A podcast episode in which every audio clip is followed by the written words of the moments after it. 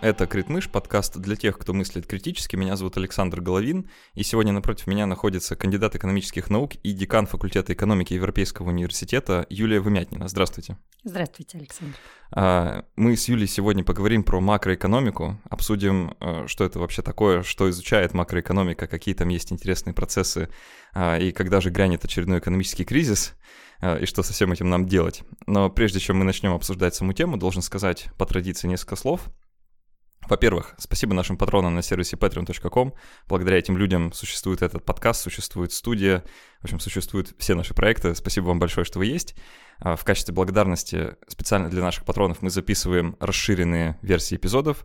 То есть после основной части мы еще минут 15-20 продолжаем с гостем обсуждать те вопросы, которые нам э, патроны присылают а, также мы записываем, хоть и не очень часто, но тем не менее, целый отдельный подкаст, который называется «Критмыш премиум», в котором можно услышать наши разговоры на те темы, которые в основной выпуск обычно не попадают. А, и разыгрываем книги. И в прошлый раз мы говорили, что немножко у нас поменяется схема, и вот сейчас я расскажу, как. Мы будем а, объявлять книгу, которую разыгрываем а, в этом выпуске, и объявлять победителя в следующем. То есть будет небольшая задержка в неделю, чтобы вы могли, э, так сказать, знать, э, на что вы подписываетесь, какая книжка сейчас разыгрывается, и мы будем называть по имени победителя, так, думаю, тоже будет приятнее. Вот, поэтому э, в этот раз мы разыграем книгу от нашего книжного партнера издательства Манованов и Фербер, которая называется «Экономикс». Это э, книга про экономику в виде комикса. Вот, э, не знаю, э, Юля, попадалась ли она вам в руки или нет? Да, она мне попадалась. Это довольно интересное переложение стандартного учебника по экономике. О, отлично. А, если вы не против, я попрошу вас какое-нибудь послание написать э, после записи. О, замечательно. Будет такой интересный э, э, артефакт для одного из слушателей. А, кроме того, мы уже один раз рассказывали, вот повторяем э, нашу рекомендацию послушать подкаст, который называется «Без шапки». Это подкаст, который мы помогаем делать ребятам из блога «Качество жизни». Э, и записываются они тоже в нашей студии под нашим чутким присмотром и руководством. Это подкаст о здоровом образе жизни и о доказательной медицине. И э, совсем недавно у них вышел четвертый эпизод, в котором они говорили с урологом про то, можно или нельзя все-таки сидеть на холодном, э, и что там с э, простатой и ее массажем, нужно ли это делать. В общем, все вот эти интересные вещи а, обязательно послушайте, все ссылочки есть в описании. А, ну и, э, наконец, порекомендуем спустя очень много времени с, э, с того момента, как мы его завели, наш аккаунт в Инстаграм. А, если хотите следить за жизнью проекта более оперативно, то там появляется всегда все самое, самое свежее, что происходит вокруг нас, мы все это фотографируем и выкладываем. Вот, поэтому, пожалуйста, подписывайтесь. Давайте начнем вот с чего. Обсудим что же такое макроэкономика, вот как наука, да, что, что она изучает? Макроэкономика изучает экономику в целом. А, то есть речь идет о том, что мы смотрим не на отдельную фирму, не на отдельного человека и даже не на рынок одного товара, а на экономику, например, страны или какого-то региона, группы стран а, целиком. А, то есть мы абстрагируемся от того, что у нас есть товары, услуги, их много разных. Мы как бы представляем себе, что есть такой один обобщенный условный товар, и пытаемся представить себе, что с ним происходит. Растет на него спрос, падает, что там с его предложением, а, ну и, собственно, как это все а, влияет на повседневную жизнь всех нас. То есть это, можно сказать, что это мировая, о мировой экономике? Ну, мировая экономика – это, так сказать, предельный случай макроэкономики. Скорее, все-таки макроэкономика имеет дело со странами. Там, макроэкономика России, США, Бразилии. Конечно, они между собой все взаимосвязаны. Это, собственно, важная часть макроэкономики. А, но, в принципе, а, макроэкономика отчасти занимается тем, что пытается сказать правительству и Центробанку, вот если происходит это, делайте это – для того, чтобы нам всем было лучше жить. А, то есть какой-то прикладной смысл у этого должен быть? А, в идеале, да, конечно. А, а какие основные есть, если можно вообще так выделить, э, явления, что ли, или направления, которые макроэкономическая наука, на которые она обращает внимание? А, какие вещи, вот, происходящие с этим усредненным каким-то одним гипотетическим товаром, нас интересуют? Ну, собственно, нас интересует, во-первых, динамика производства этого товара или то, что мы называем чаще всего экономический рост. То есть растет у нас производство а, товаров и услуг в стране или нет, потому что считается, что, в принципе, чем больше мы производим, а, тем лучше каждому из нас в среднем. Понятно, что не в равной степени, но хотя бы в среднем становится лучше. Это во-первых. Во-вторых, нас, конечно же, интересует, э, собственно, динамика цены этого товара, то есть инфляция, ну или обратное явление дефляция, к которому э, мы часто относимся с некоторым э, недоумением, может быть, в России, но, в принципе, вот сейчас мировая экономика очень трепетно следит за тем, не падают ли цены, потому что это тоже не очень хорошая тенденция. Ну и, наконец, еще, конечно, макроэкономика – это про безработицу, потому что как мы производим все товары и услуги, да, и наш условный макроэкономический продукт, а, нам для этого нужны разные факторы производства. Один из основных – это труд. А, Причем мы понимаем, что если у нас высокая безработица, да, то, в общем, людям, лю- людям плохо от этого, они не могут зарабатывать, они не могут а, потреблять, да, жить какой-то полной жизнью, поэтому безработица а, стала с какого-то момента одним из важных факторов, на которые макроэкономика смотрит. Давайте тогда немножко подробнее раскроем э, вот каждый из этих э, факторов, а, потому что действительно, наверное, есть некоторое недопонимание того, что, что это за процессы такие, почему важно обращать на них именно внимание. А, Начнем вот с первой вещи, которую вы упомянули, про экономический рост. Я правильно понимаю, что для того, чтобы экономика вот, на глобальном уровне была стабильна и не было каких-то там спадов или еще чего-то, она должна постоянно расти. То есть мы постоянно должны наблюдать какой-то стабильный а, небольшой рост. Или в целом экономика может э, ну, там, как-то замедляться, падать, или это та ситуация, которую мы стараемся избегать? А, ну, смотрите, здесь нужно разделять э, временной горизонт. Да. А, на длинном временном горизонте, после того, как состоялась промышленная революция и началось то, что экономисты иногда называют чудо экономического роста, экономика в среднем все время растет. То есть э, там можно посмотреть, например, что там экономика Аргентины выросла во столько-то раз за сто лет, а там России во столько-то раз, ну, насколько у нас есть такая статистика. но при этом то, что у нас постоянно есть какой-то рост, а, например, экономика Швеции с 1900 до 2000 года в среднем росла на 2% в год, но в течение 100 лет. А, у нас еще бывают периоды а, более быстрого роста и более медленного роста или даже отрицательного роста. Это то, что называется экономический цикл или деловой цикл, бизнес-цикл в России э, по-разному. Отрицательный это рост называется. это очень интересное словосочетание. Ну, собственно говоря, это нормальное словосочетание для э, статистики, да, когда, собственно, что-то не растет, а падает. Это отрицательный рост. То есть, э, конечно, и в идеале мы хотим, чтобы мы росли все время, но экономика так устроена, что она не может бесконечно расти без того, чтобы не происходило какой-то коррекции. Поэтому мы растем неравномерно с темпом там, 2 или 3 процента, а, собственно, иногда мы растем с темпом там, 10%, а потом падаем а, на 1, 2, иногда на 10%, потом снова начинаем расти. А, то есть, конечно, хочется, э, чтобы экономика как можно дольше находилась в фазе роста, да, а не падения а, с точки зрения делового цикла. А если уж падение случается, чтобы оно было как можно более мягким и коротким. Собственно, вот это цель макроэкономической политики. Ну, как вы сказали, да, вот есть э, на, на этот экономический рост можно смотреть э, вот в разном масштабе. Если на длительном э, промежутке времени действительно должен показывать стабильный маленький рост, то если приблизить э, там, на уровень лет, отдельных лет или месяцев, то может как бы и более драматичные перепады наблюдать. А, давайте разберемся с инфляцией и дефляцией, а, потому что про, инфляцию все слышали, я думаю, это не слово, которое у всех на слуху, постоянно про него можно там читать и видеть, как э, его опасаются, инфляция опасаются, там политики, экономисты, еще что-то говорят о том, что вот какая-то она слишком большая, можно вспомнить какие-нибудь громкие случаи, скажем, там про Венесуэлу, а, еще что-нибудь. Инфляция, насколько я это понимаю, мы это обсуждали даже в подкасте пару раз, что это обесценивание денег, можно так назвать. Да? Это когда денежная масса теряет свою ценность э, и становится чуть дешевле относительно товаров и услуг. А, возникает там по множеству разных причин, э, там, или из-за того, что количество денег увеличивается, или из-за того, что количество товаров и услуг уменьшается. А, при том же количестве денег. Правильно я сейчас? как вы с точки зрения профессора экономики? Ну, вот тут уже начинаются всякие ага. сложности и тонкости, потому что на самом деле есть, э, собственно, э, идея о том, что если растет количество денег, будут расти цены и будет инфляция. она выполняется только при определенных предпосылках, про которые часто забывают. А, ну, собственно, почему? Потому что а, учат сначала отдельную теорию, да, а потом, например, не переходят к следующей теории, а останавливаются на этой. А, то есть тут важно сказать, это это правда, что количество, рост количества денег ведет к росту цен, только при условии, что у нас увеличение количества денег не способствует никак увеличению количества производимых товаров.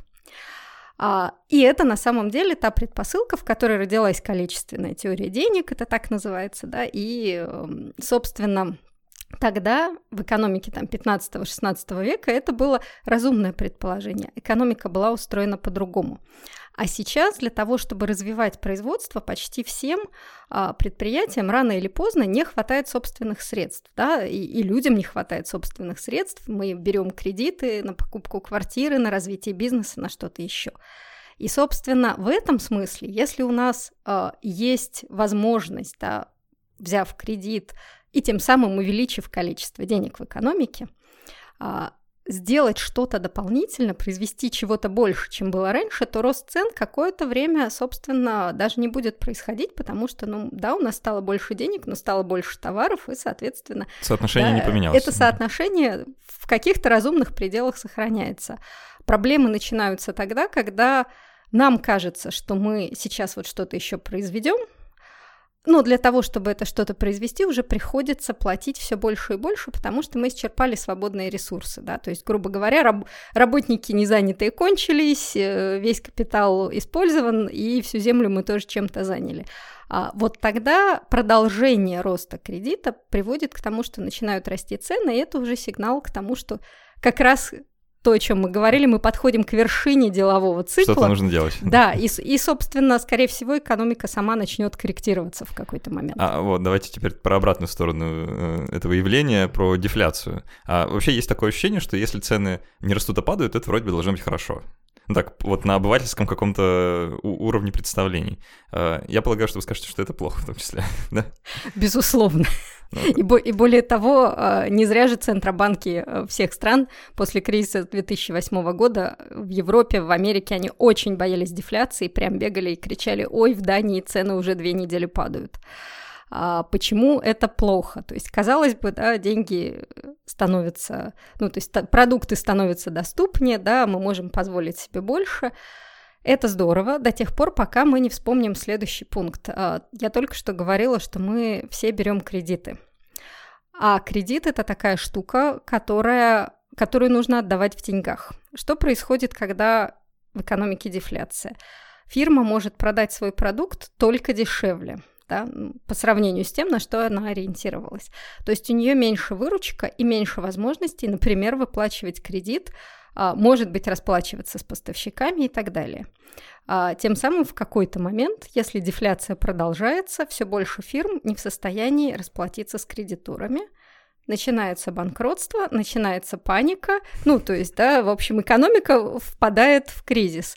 А, примерно так выглядела ситуация а, во времена Великой депрессии, когда началась вот, ну, там был немножко другой а, первый посыл, да, там начиналась паника на финансовых рынках, но после этого резко сократился кредит, и, собственно, выросла безработица, там, да, толпы безработных, а цены продолжают падать, и никого это не радует, потому что, собственно, невозможно заработать, а, деньги заканчиваются, продукты заканчиваются, и, в общем, экономика впадает в такое не очень хорошее состояние. То есть, получается, так, даже, даже более коварное явление, да, потому что может вызвать такое вот ощущение какого-то благоденствия поначалу.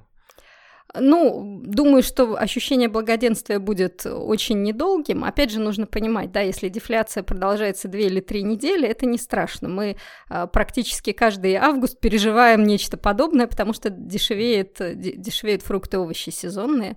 А, соответственно, у нас там последние года два летом наблюдается прям-таки дефляция, если смотреть понедельно, но она быстро заканчивается. А вот если это длится месяц, два, три и дальше, то вот это уже становится проблемой для экономики экономики.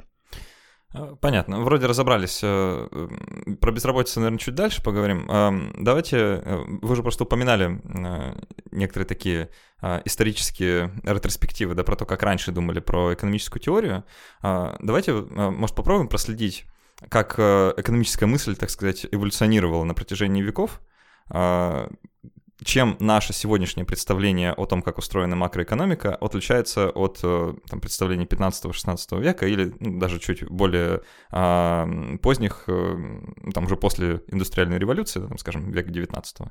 Э, ну, опять же, мы, не, мы явно не покроем, да, да все, конечно. Ну, все, все, что было на протяжении мазками, да.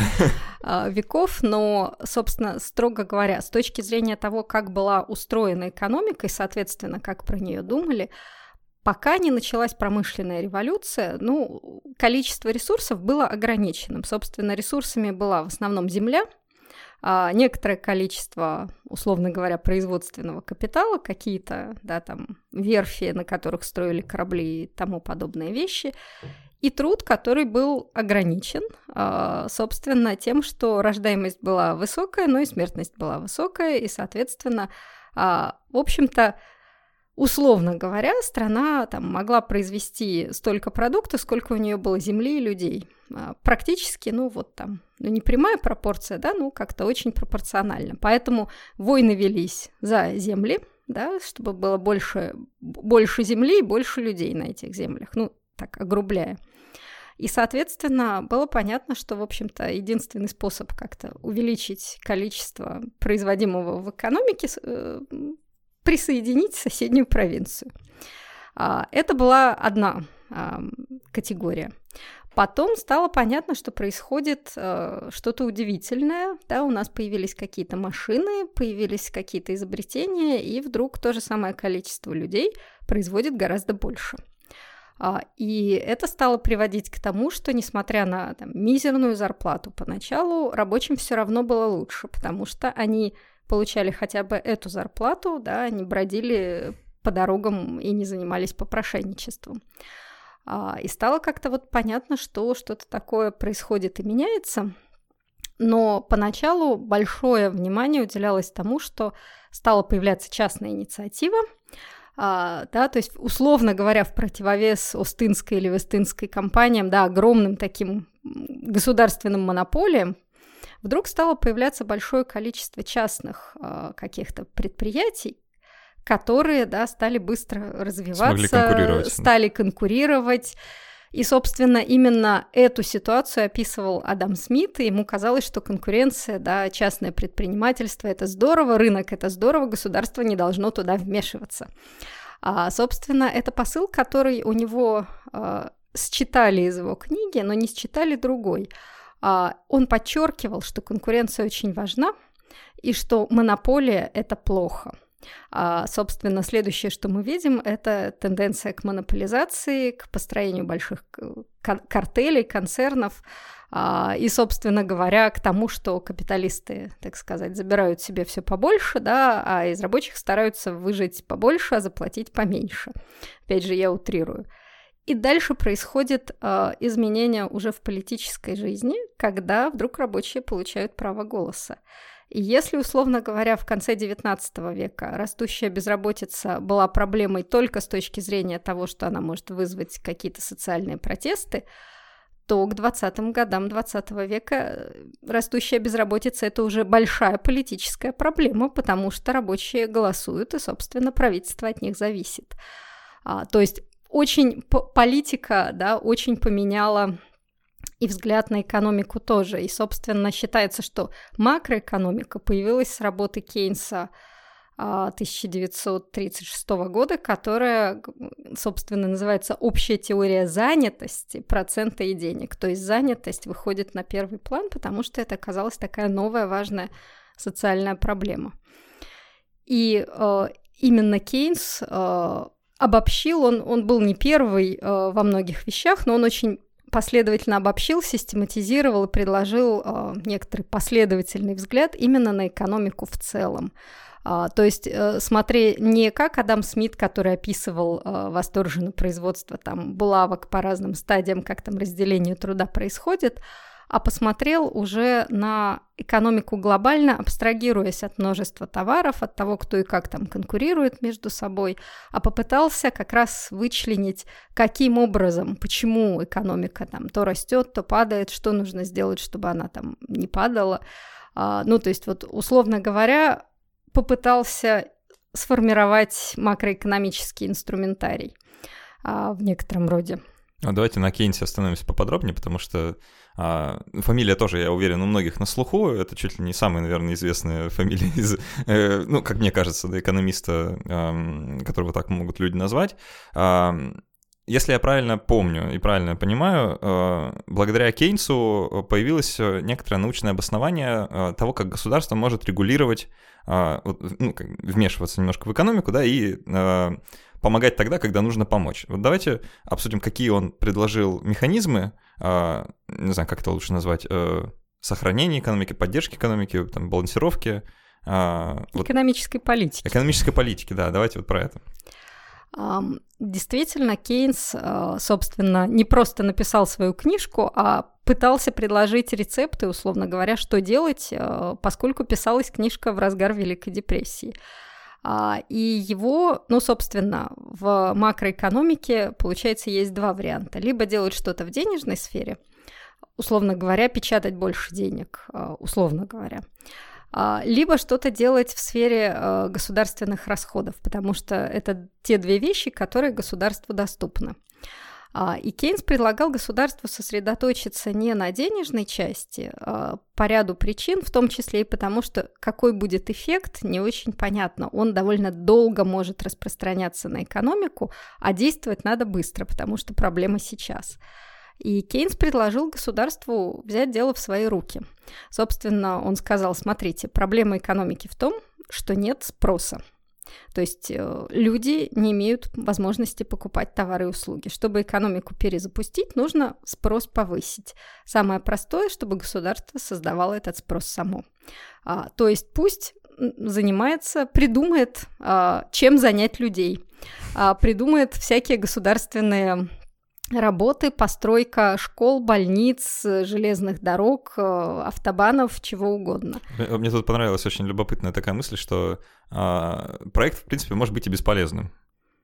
То есть, ну, грандиозное строительство, которое, в общем-то, никому не нужно, но э, чтобы вот эту задачу выполнить, ну, изгодится. А, в каком-то смысле да, но все-таки э, с точки зрения отчетности перед обществом, конечно, лучше, чтобы от этого проекта была какая-то польза.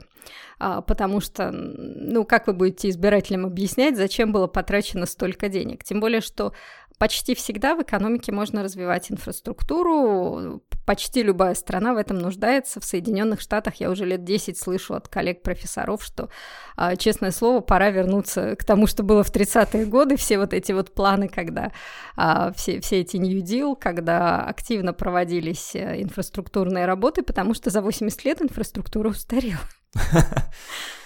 Есть а... ждем следующего э, хорошего такого кризиса, да? Ну, не исключено.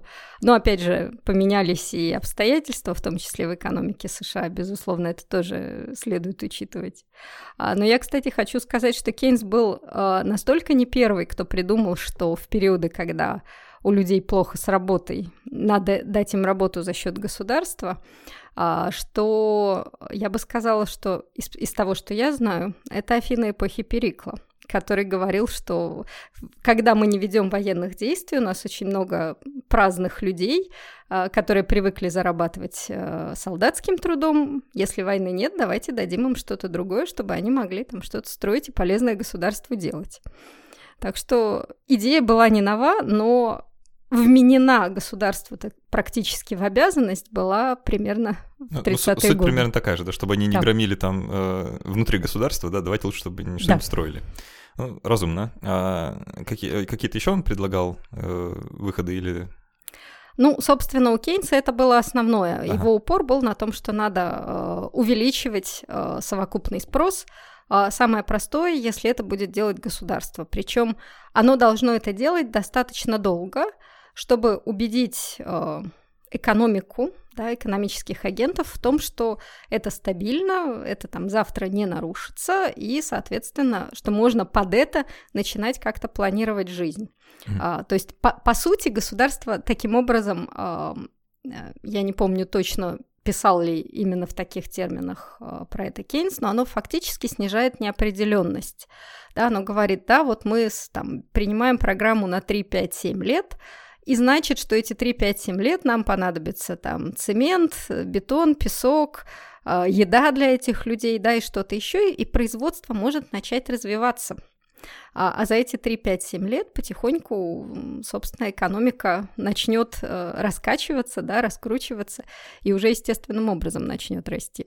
А, я так понимаю, что его идеи, они э, большой популярностью пользовались. Э, не знаю, пользуются ли они вот именно в таком приложении сейчас или что-то поменялось. Э, просто я знаю, что там в конце, э, там во второй половине прошлого века как-то э, поубавилось энтузиастов, кто поддерживал Кейнса вот именно в таком положении, и там и австрийская школа, поправьте меня, если я сейчас куда-то не туда уйду, люди из австрийской школы предлагали, что государство вообще не должно вмешиваться и как-то регулировать, нужно все там, оно само, да, рынок сам все, все решит. Давайте вот об этом поговорим. Как так получилось? Что такого случилось с кейнсианской теорией, что людям она внезапно перестала нравиться? Ну, у любой теории в экономике есть свои предпосылки, то есть те условия, при которых эта теория справедлива. А, собственно, что справедливо в случае с кейнсианской теорией? У нас наблюдается экономический спад из-за того, что а, резко упал совокупный спрос. Почему он упал? А, это может быть самые, могут быть самые разные причины, там крах финансового рынка, общее ощущение, что все плохо и все мы завтра умрем, вдруг э, пессимизм какой-то, неважно. Эпидемия коронавируса, в конце концов. А, и тогда, если это именно совокупный спрос, кейнсианские рецепты работают. Мы это видели в 2008 году. Что сделали все страны, ну сколько-нибудь там крупные? Они все сказали так, «А, товарищ Кейнс нам велел поддерживать экономику. Мы должны поддержать банки ликвидностью, мы должны поддержать экономику совокупным спросом, вот средства на поддержку экономики, предприятий того всего. Это было везде, включая Россию. А что произошло во второй половине, ну, скажем, 70-е годы, если быть точно, 20 века? Там случилась такая неприятность, а, когда, с одной стороны, а, немножко увлеклись, скажу попутно, к тому времени открыли так называемую кривую Филлипса, которая говорит, что в краткосрочном периоде мы можем уменьшить безработицу, допустив, что у нас будет рост инфляции, либо наоборот, уменьшить инфляцию, но допустив, что будет рост безработицы. То, что это связанные параметры. А, да, ну то есть по, по, по сути э, из того, что я как раз и говорила, если вы хотите да, развивать э, экономику, вы берете кредит, э, и, скажем, привлекаете людей, да, их становится меньше безработных, но в какой-то момент э, вы начинаете уже конкурировать за рабочую силу, да, вы берете ее не на бирже труда, а у конкурента переманиваете, цены растут. А, и, соответственно, у, да, у вас меньше безработных, но выше цены, да, вот безработица снизилась, инфляция выросла. Ну и в обратную сторону, так, у, у, очень огрубляя. А, и получилось так, что политики обрадовались, э, что, собственно, можно снижать безработицу. Ну да, ну будет рост цен, но не 1% в год, а там 5% в год. И казалось, что все хорошо работает. Значит, это была одна часть проблемы.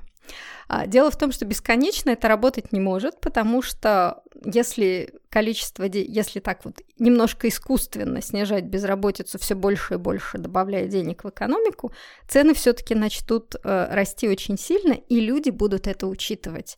То есть они уже не будут считать, что ну, у нас инфляции почти нет. Они будут думать, ага, у нас такая вот инфляция, и надо заложить на следующий период вот такой-то рост цен, я не буду увеличивать свое производство, да, и, собственно, экономика, условно говоря, возвращается к тому же состоянию безработицы, что и было до этого.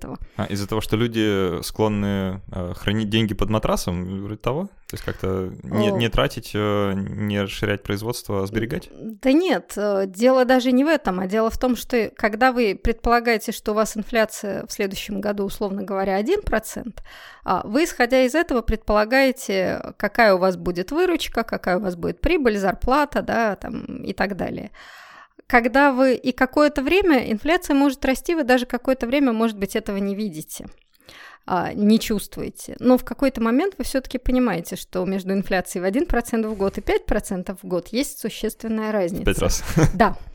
И вы, собственно, начинаете понимать, что а, как-то ваши планы должны поменяться, mm-hmm. что не нужно производить столько, потому что это не принесет ожидаемой прибыли, а наоборот нужно где-то оптимизировать, кого-то, может быть, уволить, сократить издержки. Ну, как-то начинается вот такая вот перестройка.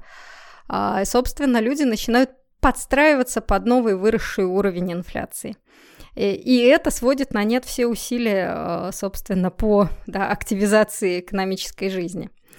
А, э, то есть это наблюдалось с одной стороны и в Европе, и в США, в общем-то, к 70-м годам вот это вот э, немножко чрезмерная стимуляция экономической активности получилась, а с другой стороны случились нефтяные шоки, когда в 73 году сначала был в 4 раза, по-моему, цены подскочили на нефть благодаря действиям ОПЕК, потом в 79-м.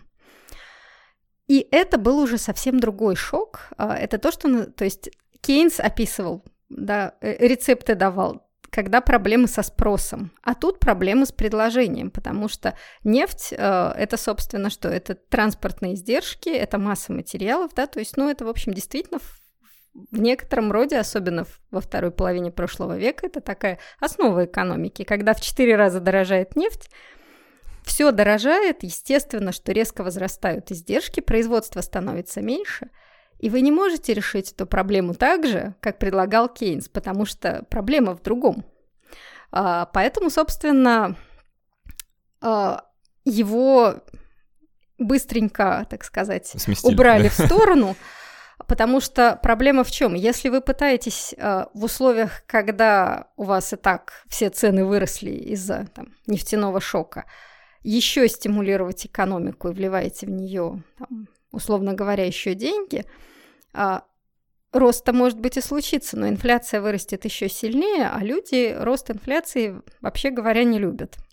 Да, как неудивительно. Чем выше инфляция, тем хуже, тем хуже жить, тем сложнее как-то прогнозировать, в общем, тем сложнее экономическая ситуация. Поэтому, конечно, вполне естественно, как реакция да, на перестимулирование экономики возникла идея, слушайте, давайте мы будем поменьше не вмешиваться, вот как-то немножко ее оставим в покое, и она придет в себя. То есть условный монетаризм а, в действии. И какое-то время, опять же, это работало. А, и как раз а, вот эта вот идея, да, давайте меньше вмешиваться, меньше регулировать, приводит к чему? К тому, что происходит 80-е, 90-е годы, это большая дерегуляция рынков, в том числе финансовых, и в первую очередь в США. Волна приватизации. Это и волна приватизации по миру, э, и снижение контроля над поведением финансовых институтов, э, что, в общем-то, фактически закономерно привело нас к кризису 2008 года, когда э, банки, которых, грубо говоря, отпустили э, на волю, придумали большое количество продуктов, увлеклись игрой, не смогли вовремя остановиться. И это нормально, так всегда. А, то есть и снова Кейнс у нас э, в фаворе, снова попытались немножко усилить регулирование, ужесточить контроль здесь, там. А, ну, и лет буквально там меньше, чем через 10 пошла очередная волна давления. Давайте ослабим регулирование, хочется прибыли побольше. То есть это такое бесконечное, э, я бы сказала, там от, от одной ситуации до другой, mm. вот такого вот метания. А, а как-то, ну, вообще, вот эти основные идеи а, претерпели изменения, наверное, за почти век, что они существуют? То есть, наверное, современные представления о регулировании экономики государственного регулирования, они а, ну, как, как-то видоизменились со времен Кейнса или э, все в целом так же остается? Э, они, конечно, видоизменились. Появилось, например, появилось понятие инфляционного таргетирования, которого во времена Кейнса не было, и в общем-то, быть не могло, потому что денежная система была в его времена устроена совершенно по-другому. А сейчас, э, ну, скажем, там 40 точно стран живут на инфляционном таргетировании, и еще большое количество стран близко к нему. Собственно, смысл этого в том, что Центральный банк э, обещает какой-то уровень инфляции и старается его э, обеспечить за счет того, что меняет условия, по которым он дает кредит банкам, и от этого зависит, естественно, под какую ставку банки дают кредит э, остальной экономике. Собственно, наш Центробанк обещает нам инфляцию 4% в год. Угу. А, вот совсем недавно была новость, что Центральный банк снизил опять э, да. ставку по... Э, да, ста- э, до 6, ставку рефинансирования или ключевую ставку, да, до 6%. А, собственно, Почему он ее последовательно снижает? Потому что у нас последовательно снижается инфляция. Она у нас меньше 3% а, в, в годовом исчислении и продолжает снижаться, и, наверное, еще какое-то время поснижается. И внезапно это плохо, как мы установили уже. А, и внезапно это, ну, скажем так, для Центробанка это вопрос, не должен ли он в таком случае пересмотреть э, свою цель по инфляции. Ну, пока не должен, потому что он ожидает, что она там снова начнет расти. Но, тем не менее, если она там еще год-полтора удержится на низком уровне, возможно, они пересмотрят э, цель в сторону понижения, скажем, до 3%. А, и Центральный банк, чтобы он имел возможность вот э, действовать таким образом, он должен быть независим. А, то есть он должен э, сам выбирать, что и когда делать. Конечно, он все равно координирует свои действия с правительством, но было бы глупо идти совсем в разрез с ним но он вполне может э, там, возражать правительству, как мы видели в прошлом году. Орешкин убеждал Центробанк, да, министр, министр экономического развития, что давайте снижать ставку активнее, чтобы пошел кредит, а Центробанк говорил, что у нас нет условий для того, чтобы нормально рос кредит, поэтому нет уж, вы создавайте инвестиционный климат в стране, а мы будем отвечать а, за стабильность а, нашего рубля. Так что а, в этом смысле это абсолютно новое из того большого, что видно. Плюс, конечно, то, что там, э, теория Кейнса, э, его идея мультипликаторов, да, что каждый, э, каждый рубль, потраченный государством да, на вот этот совокупный спрос, он в реальности приведет к гораздо большему увеличению э, производства в экономике. Почему? Потому что сегодня государство заплатило лишнюю тысячу а, условно говоря, учителям, они пошли это потратили, это попало к кому-то, кто получил дополнительные деньги, выручку, да, возможность там а, с кем-то расплатиться, взять новый кредит, произвести больше, да, и пошла такая цепная а, реакция. Мы научились лучше рассчитывать э, эти мультипликаторы, мы поняли, что они разные в разных странах, в разных ситуациях, то есть большое количество здесь накопилось каких-то вещей. А, но, к сожалению, мы также поняли, что мы все еще много чего не знаем. А, мы не умеем рассчитывать, сколько лет нужно поддерживать экономику. Например, Европа очень рано свернулась в 2000, после кризиса 2008 года, слишком быстро свернуло стимулирование. Если бы они так не торопились, э, и в Греции таких проблем бы не было, они бы все равно, конечно, были, но не в таком масштабе. А, то есть, к сожалению, мы все еще многого не знаем.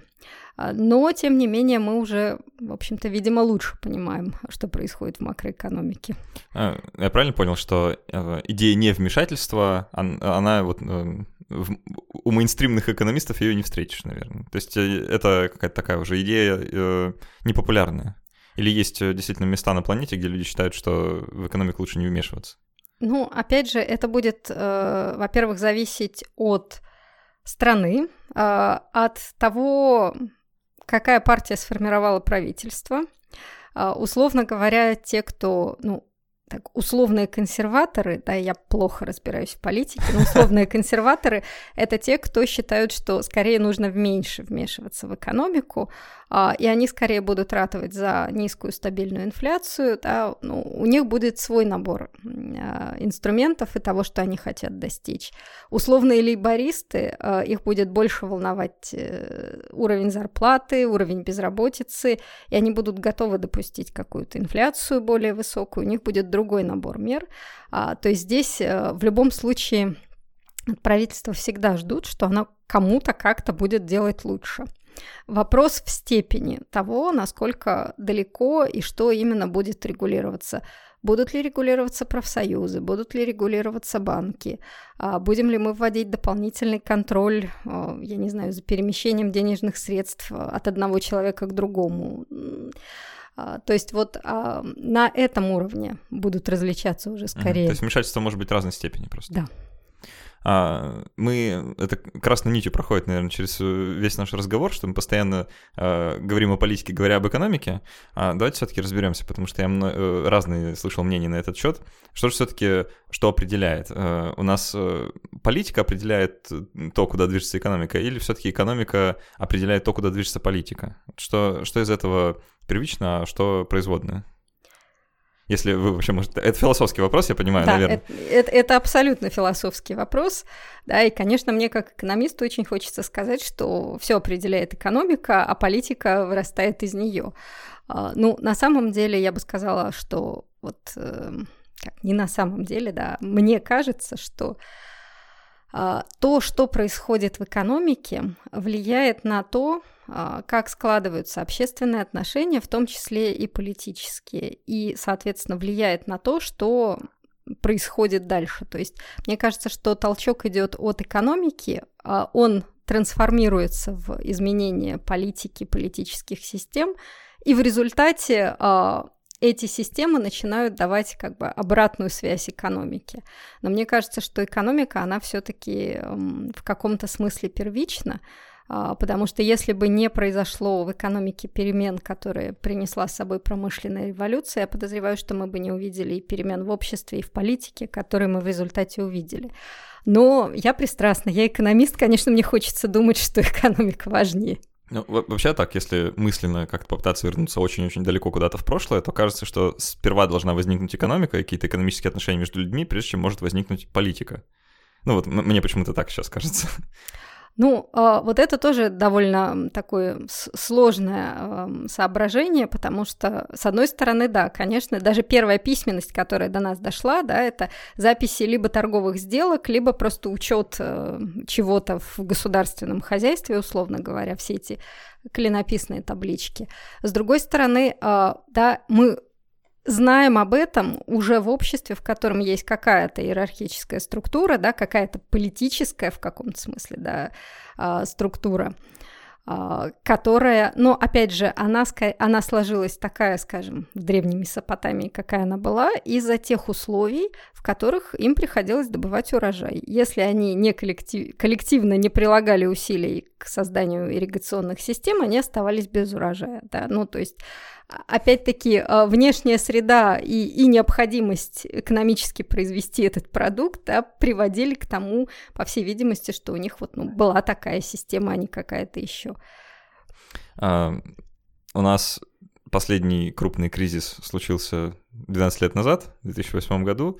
А, давненько не было, есть ощущение, что скоро будет. вот. а, экономические прогнозы существуют на то, когда э, экономический кризис наступит, или это как прогноз погоды очень ненадежный?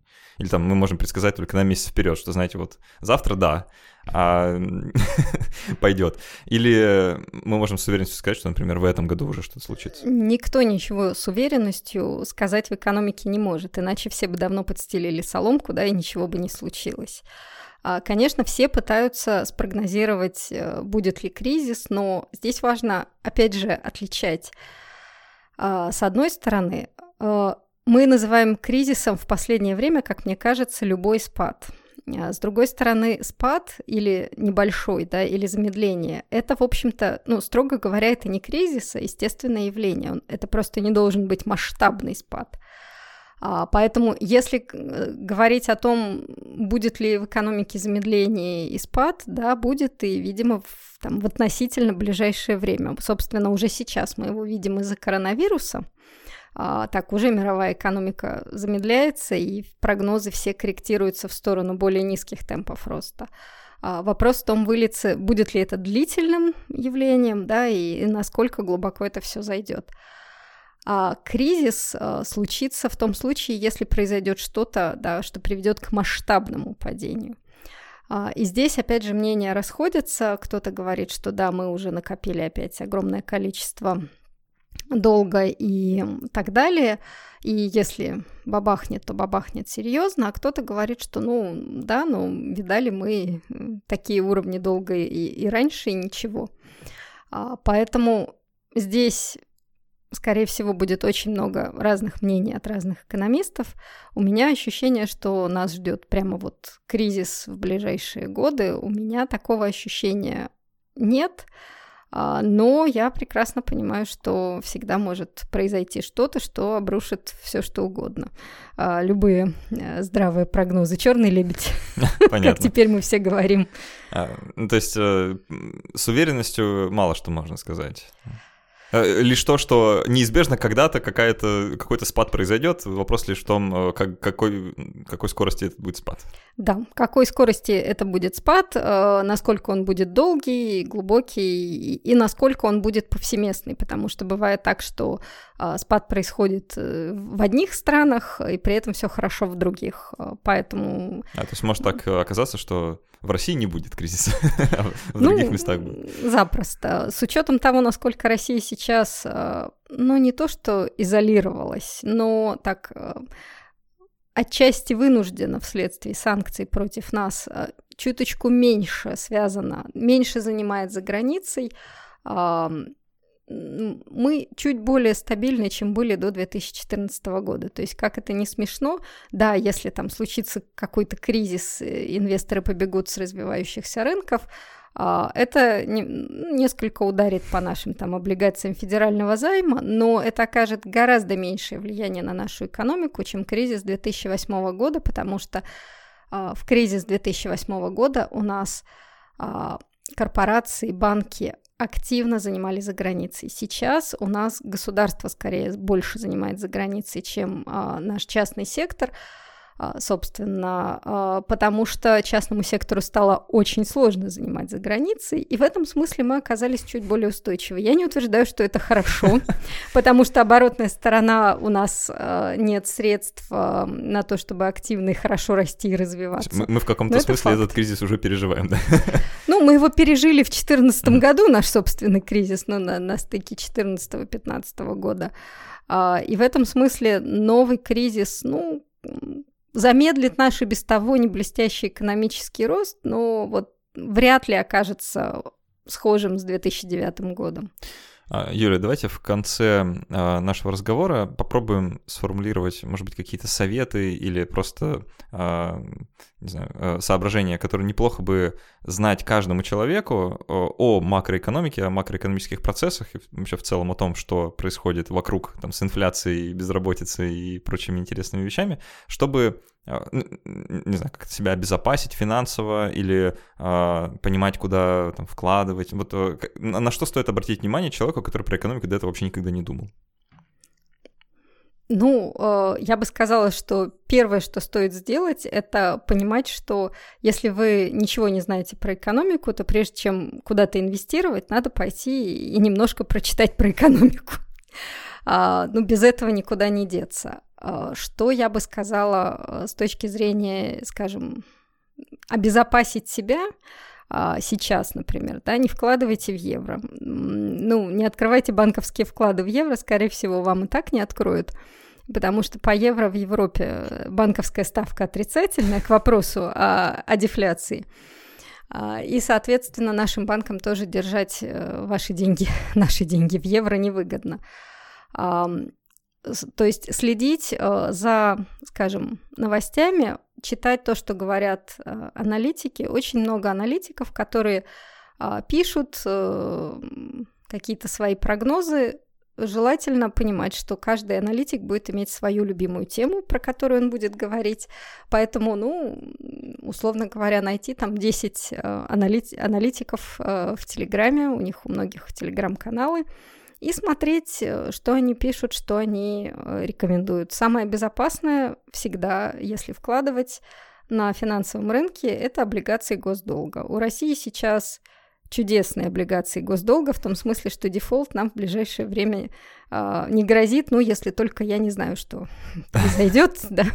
То есть мы одна из самых макроэкономически стабильных стран в мире – Внезапно, знаете, я никогда не подумал, если честно. Да, но, но это факт. У нас очень устойчивый бюджет. Мы честно, собственно, наш бюджет устойчивый при, там, условно, по-моему, 43-44 долларах за баррель нефти. Нефть пока не дошла до этих показателей. То есть мы в этом смысле устойчивы. У нас есть резервный фонд, у нас э, низкая устойчивая инфляция. В общем-то, очень у нас все хорошо, э, стабильно, да, э, хороших перспектив нет, тоже, это правда. А, стабильно, не хорошие перспективы. Да. Зато стабильно. А, да, ну то есть в этом смысле вкладывать в облигации госдолга можно. А если вкладывать куда-то еще, э, мой совет, э, собственно, попытаться поговорить с каким-то финансовым консультантом и учесть, что есть вопрос налогов э, да, на результаты инвестирования. А, есть вопрос того, вкладываться в акции или в облигации э, более рискованно, менее рискованно, скажем, российский рынок уже там, довольно приличное время подряд растет, будет ли он продолжать расти, это вопрос. Может быть, надежнее вложиться в облигации. Ну, то есть э, давать советы я, во-первых, не имею права, да, потому что для этого есть специально, специально обученные люди, специальные финансовые консультанты. А, я бы сказала, что прежде чем куда-то рваться, нужно у кого-то что-то спросить, э, посмотреть, почитать, может быть, пройти пару-тройку каких-то курсов. Может, э, это как раз будет очень хорошим местом, чтобы рассказать про то, чем вы занимаетесь в Европейском университете. Ну, э, из того, что мы можем предложить, да. э, мы можем предложить опять-таки курсы по макроэкономике, например. Э, у нас можно прийти, во-первых, поступить к нам в магистратуру и вообще стать экономистом чтобы профессиональным. Чтобы уж точно разобраться. Да, чтобы уж точно разобраться. А, это одна, одна опция. Можно прийти и э, прослушать у нас отдельные курсы и по макроэкономике, и по финансовым рынкам. А, при желании, собственно, любой желающий может записаться и за небольшую плату вместе с нашими студентами их прослушать. Плюс есть опция, у нас несколько курсов, в том числе макроэкономика, записаны как онлайн-курсы на разных платформах. А, в частности, в Гайдаровском открытом университете. Там они бесплатные, ну, периодически запускаются.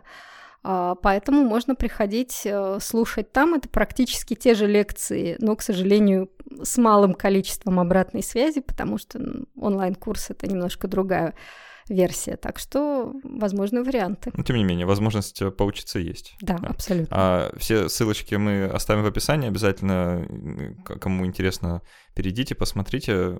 Есть шанс узнать побольше о, этой, о науке экономики, про которую я мало знаю, но очень интересно всегда узнавать что-то новое. У нас в гостях была Юлия Вымятнина, а, декан факультета экономики Европейского университета. Юлия, спасибо большое, что согласились прийти поговорить. Спасибо вам Было за безумно интересно. А, надеюсь, что мы с вами еще как-нибудь встретимся, с вами или вашими коллегами, поговорим о других экономических темах.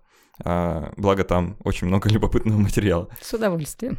А, отлично. А так будем постепенно переходить к завершению. Я напомню, что мы записываем дополнительные части специально для наших патронов, и мы с вами еще немножко продолжим общаться, а, ответим на их вопросы.